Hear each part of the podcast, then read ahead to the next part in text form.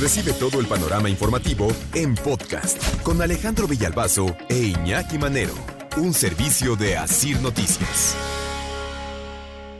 ¿Cómo me gustaría que vinieran a legislar los de Florida? Me encantaría.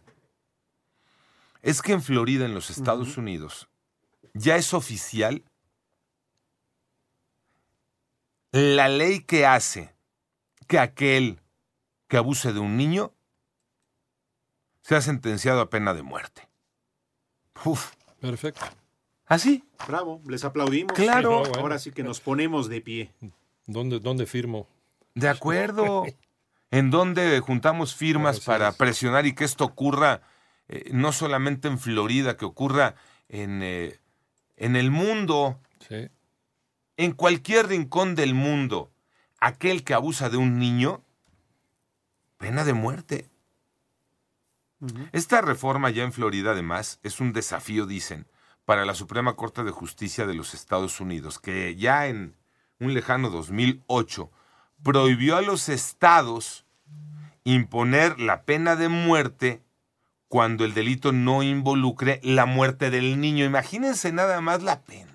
O sea, se tiene que morir el niño para que entonces se le pueda aplicar la pena de muerte al agresor sexual de un niño. Sí, no, es absurdo. De acuerdo con el gobernador de Florida, esta medida, la de sí aplicarles la pena de muerte, es para precisamente hacerle frente a aquellas leyes que han protegido a los violadores de niños. Vamos a escucharlo. The perpetrators of these crimes are oftentimes serial offenders. And if Los autores de estos delitos suelen ser delincuentes en serie, y estos niños son muy pequeños, a veces como eight 6, years 7, old. 8 If they años. Si lo hacen una vez, lo volverán a hacer, a menos que los detengan, a menos que estén incapacitados. Y realmente creemos que parte de una sociedad justa es tener un castigo apropiado. Y castigo apropiado, dicen, es la pena de muerte. Volvemos a aplaudir, ¿no? Sin duda. Será a partir del 1 de octubre. La agresión sexual en contra de un menor de 12 años se castigará con muerte en Florida, en los Estados Unidos. Escuchamos otra vez al gobernador de Florida, Ron DeSantis. Uh, the U.S. Supreme Court that somehow you could Desafía a la Corte Suprema de Estados Unidos que de alguna manera nunca podría imponerse la pena capital por delitos como la violación, aunque algunos de estos son algunos de los peores de los peores, aunque puede haber, creemos que en el peor de los peores casos, el único castigo apropiado es la pena de muerte. Pues no habría otra, ¿no? La verdad no habría otra. Me parece eh, puntual. Este, ojalá y se legislara así en el mundo. Ojalá y en México escucháramos este tipo de ejemplos.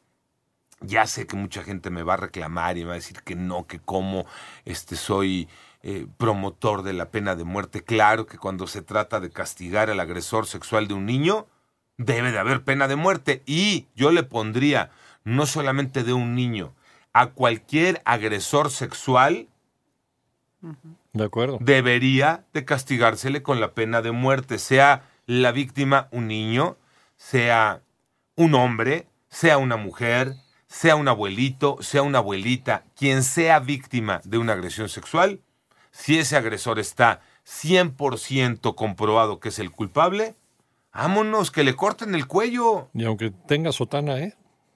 Bueno, lo que tenga, Iñaki, Yo creo que claro. peor. Gran punto acabas Hasta de peor. Gran punto. No importa si lleva sotana, no importa si usa eh, traje corbata, Eh. no importa si lleva short, Militar. lo que sea y a lo que se dedique. ¿eh?